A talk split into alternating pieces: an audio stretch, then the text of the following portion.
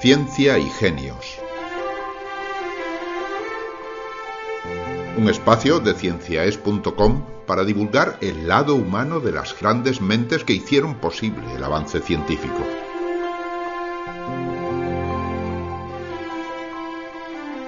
Benjamin Franklin fue un personaje singular. Es famoso por sus estudios sobre la naturaleza eléctrica de los rayos de tormenta, por la invención del pararrayos, de las lentes bifocales o de la estufa. Fue un amante de la música y de hecho se dice que tocaba el violín, el arpa y la guitarra.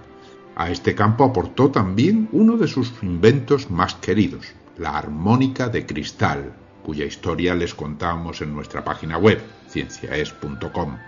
Fue filósofo y político, un político esencial durante la independencia de los Estados Unidos de América. Les invitamos a escuchar la historia de su vida.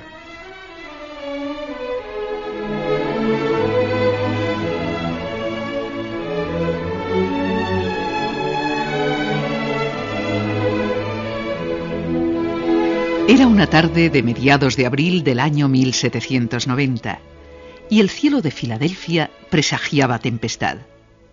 Dentro de la casa, la criada había cerrado todas las ventanas y se disponía a encender la estufa, a la que siempre consideró el invento más útil de los muchos que había ideado su señor, un lúcido y corpulento anciano que justo en ese instante la reclamó con el timbre de la campanilla. Sin dilación, la mujer subió al dormitorio, donde un hombretón achacoso se hallaba inmovilizado en la cama a causa de las piedras que con la edad se le habían acumulado en la vesícula. Con afable firmeza, el enfermo requirió su dosis diaria de opio, recetada expresamente por el médico para apaciguar el dolor. Después pidió un libro y tras ajustarse unas lentes bifocales de su propio diseño, el viejo Benjamin Franklin se dispuso a leer y a recordar, entre párrafo y párrafo, los principales episodios de una larga y muy fructífera vida.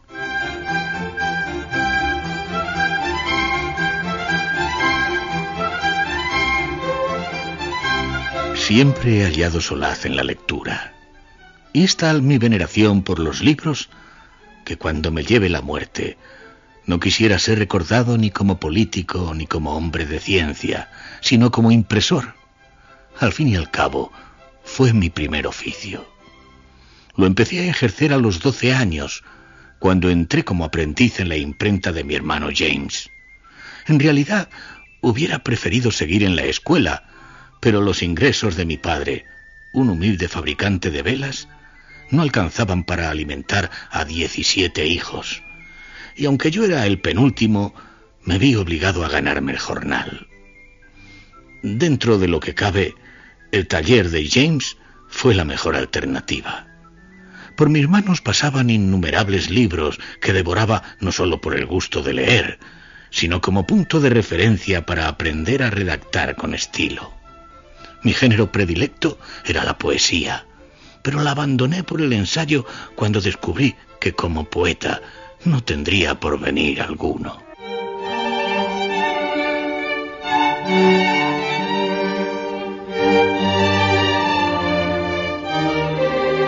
En 1721, James Franklin fundó un periódico y el joven Ben, con 15 años de edad, se ocupaba de repartir ejemplares durante el día y de redactar artículos anónimos por la noche.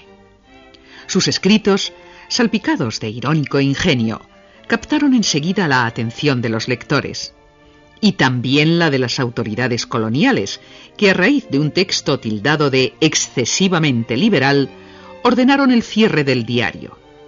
James, como propietario, pasó un mes en la cárcel, y durante ese tiempo el menor de los Franklin asumió clandestinamente el papel de director. Las relaciones entre los dos hermanos, sin embargo, estaban ya muy deterioradas y tras una sonada reyerta ambos decidieron separarse. En octubre de 1723, con 17 años de edad y diez peniques en el bolsillo, Benjamín abandonó su Boston natal para ir a buscar fortuna a Filadelfia.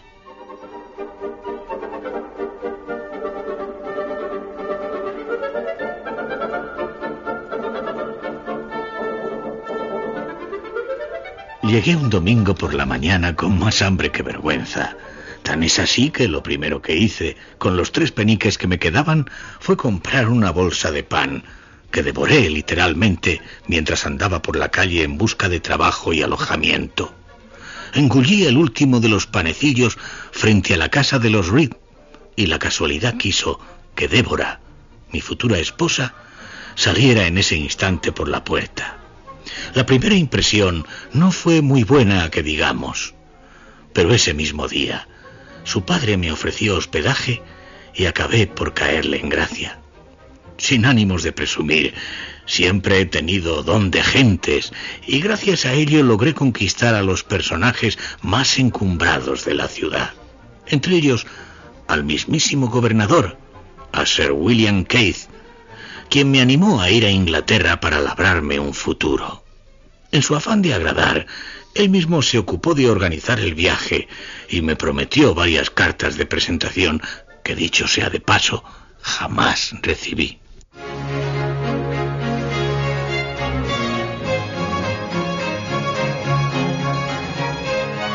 Y fue así como a los 18 años de edad, Franklin realizó el primero de sus innumerables viajes a Europa. Tras esperar vanamente las recomendaciones del gobernador, desplegó todo su ingenio para abrirse camino en Londres, con tanto acierto que acabó trabajando en la mejor imprenta de Inglaterra. Al cabo de dos años le invadió la nostalgia y regresó a Filadelfia, donde adquirió una ruinosa gacetilla que muy pronto convirtió en el periódico más leído de las colonias, casi tan prestigioso como el célebre Almanaque del pobre Ricardo, una publicación anual que ejerció enorme influencia sobre la mentalidad de la época. Pero el infatigable Franklin no se conformó con modificar las ideas. Quiso también alterar las costumbres y se embarcó en una vorágine de proyectos. Fundó la primera biblioteca pública de Estados Unidos y la primera estación de bomberos de Filadelfia, un municipio que se empeñó en embellecer. De cara a ello, inventó una estufa que despedía más calor y menos humos que las chimeneas, y se ocupó también de promover el asfaltado de calles y el alumbrado de la ciudad.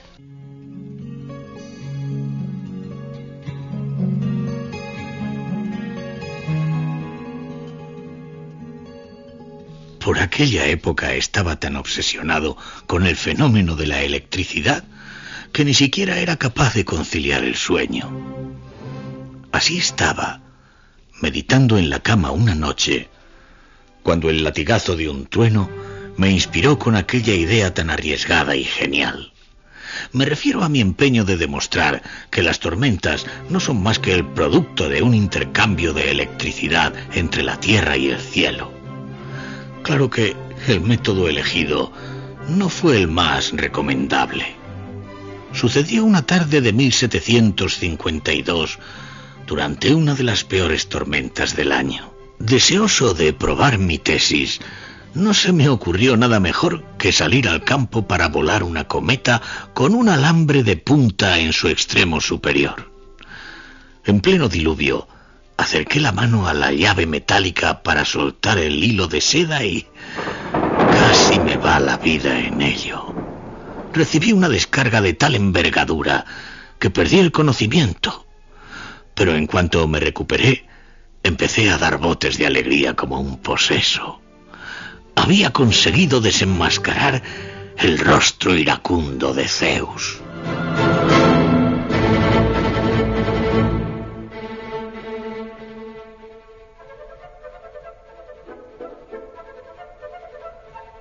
Lo cierto es que Franklin tuvo una inmensa suerte con su temerario experimento, y prueba de ello es que dos personas que lo repitieron poco después no vivieron para contarlo.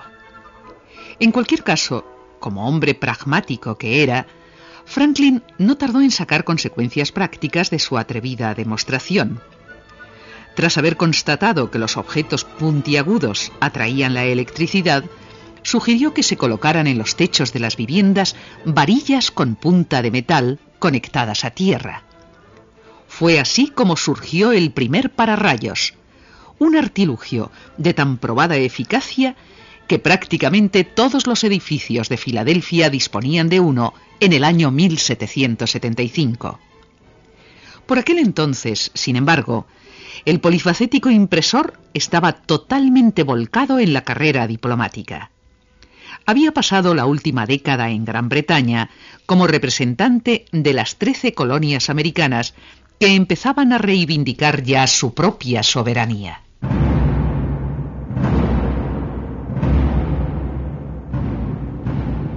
Tras una ausencia de 11 años, llegué a Filadelfia el 5 de mayo de 1775.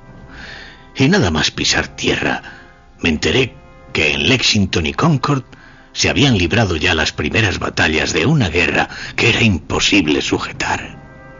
Dividido entre la lealtad que debía como súbdito al rey Jorge III y la devoción que me inspiraba la idea de libertad, opté por esta última y el 4 de julio de 1776 estampé mi firma junto con la de otras cuatro personas en el breve e inmortal pliego de la Declaración de Independencia.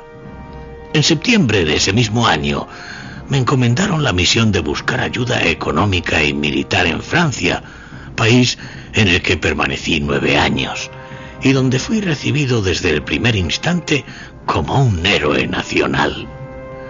La adoración que me profesaban los franceses era realmente bochornosa.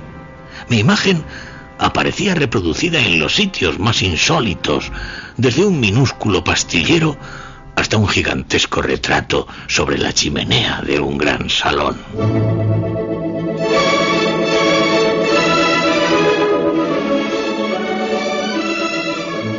Como primer embajador norteamericano en Francia, Franklin fue el encargado de firmar en Versalles el 3 de septiembre de 1783 el Tratado de París.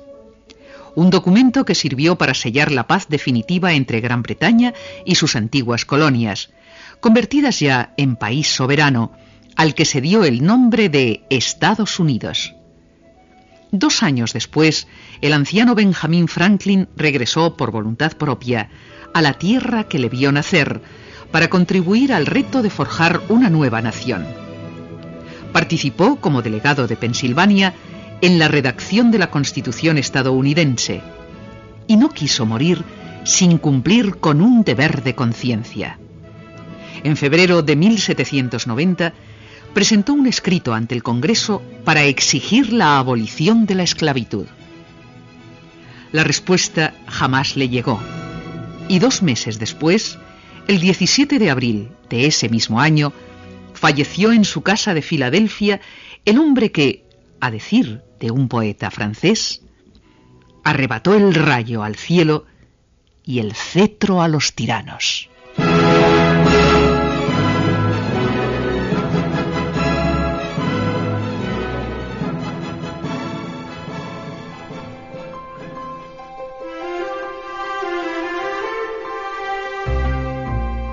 Han escuchado ustedes la vida de Benjamin Franklin, un capítulo más de Ciencia y Genios.